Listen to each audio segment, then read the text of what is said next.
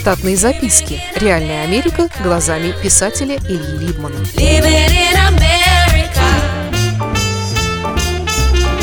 Продолжение про американские одежды.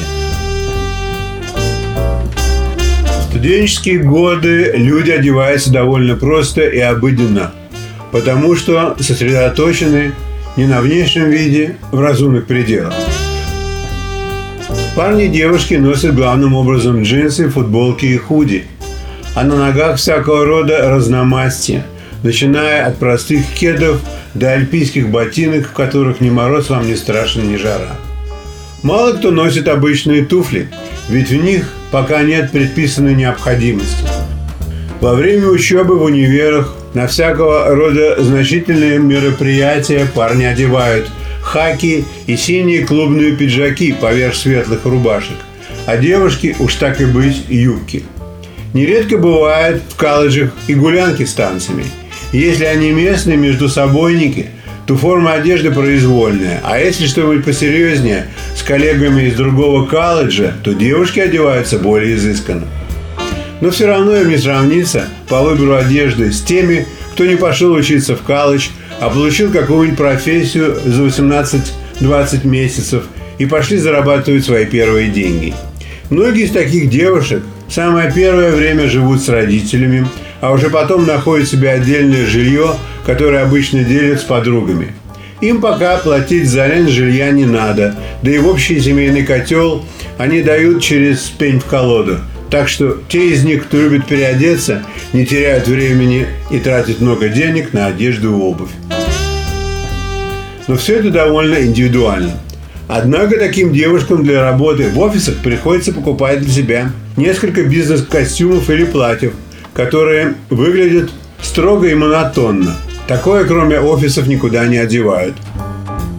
Молодые люди, не пошедшие в колледжи и универы, обычно находят себе работу по вкусу, где в рабочие часы не требуется одевать ничего особенного, ибо часто работа связана с физическим трудом. Молодые люди часто заканчивают трейдинг-школы, где получают специальности профессиональных механиков и техников по обслуживанию и ремонту. После такой школы они устраиваются сначала работать учениками, но со временем достигают нужных квалификаций и работают самостоятельно. Чаще всего такие парни западают на изящную обувь в нерабочее время и не жалеют на нее средств. Они запросто могут потратить несколько сотен на туфли или редкого образца кроссовки. Именно благодаря таким любителям со средствами в Штатах организовалась Shoe. Это когда неношенная пара редких коллекционных кроссовок может быть выменена или куплена среди обувных коллекционеров за тройную их стоимость в магазине. Такое случается с образцами обуви, которых выпустили всего, скажем, 300 пар за всю историю. Разумеется, существует рынок на такое, где делаются немалые деньги. Блукала молодежь одевается броско и модно, меняет одежду часто, чтобы не выглядеть белой вороной при встречах с противоположным или тем же полом по выбору. Однако вернемся к студентам универов. Многие из них, несмотря на состоятельность родителей, используют время летних каникул для подработки, чтобы потом заработанные деньги использовать в течение учебного года, с одной стороны, а с другой стороны получить опыт работы, про который нужно будет написать в своем первом резюме при попытке устройства на службу после окончания универа и получения диплома.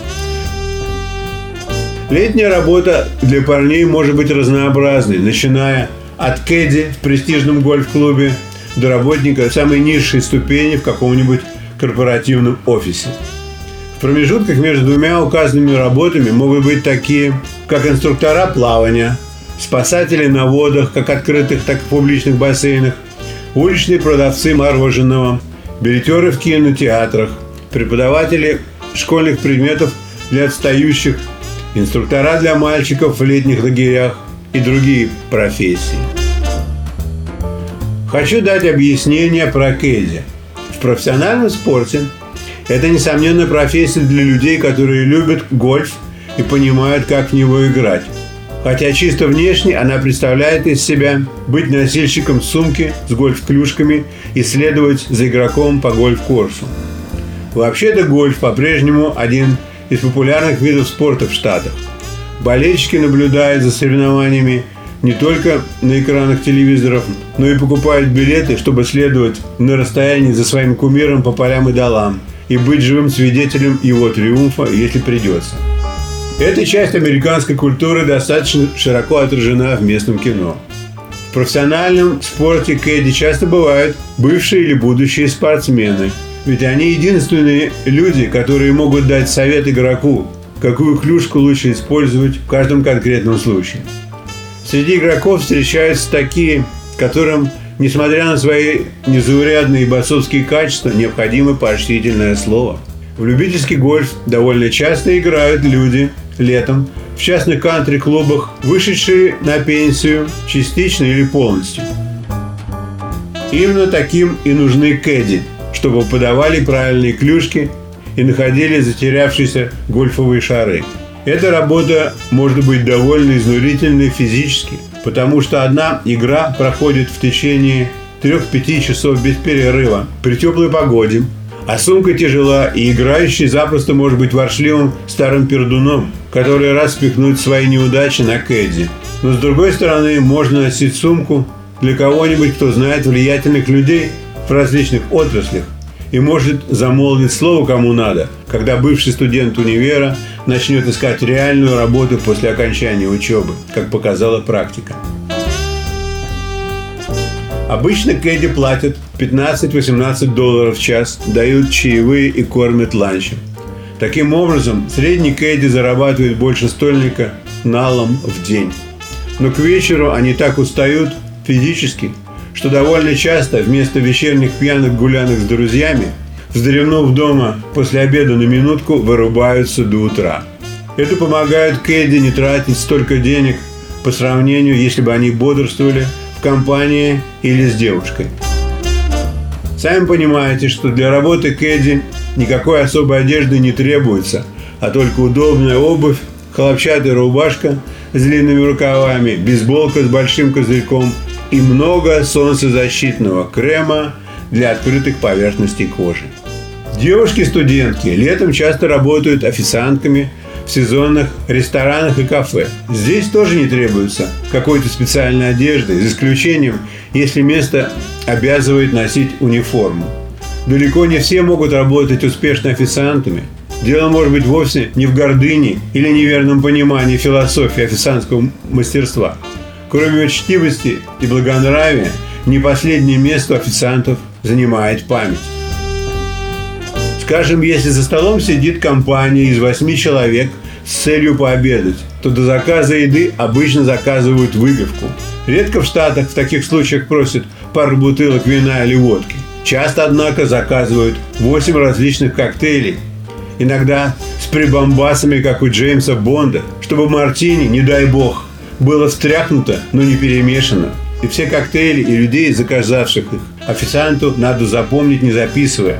И ничего не перепутать при раздаче. Я знал одну женщину, которая попала в ужасные обстоятельства. Ее лишили права практиковать медицину и даже работать в этой отрасли. Разумеется, от нее ушла семья, и вся общественность повернулась к ней задом. С трудом ее взяли официанткой. Правда, в хорошее место, но без испытательного срока, что бывает крайне редко. Причиной тому была ее исключительная память. Она запоминала 20 различных коктейлей для 18 человек. После окончания универа или колледжа все соискатели ходят на собеседование с потенциальными работодателями в костюмах и деловых платьях без экстремальных декольте и общепринятой длиной подола. Получив работу, молодые специалисты одеваются в соответствии с требованиями компании, в которой они работают.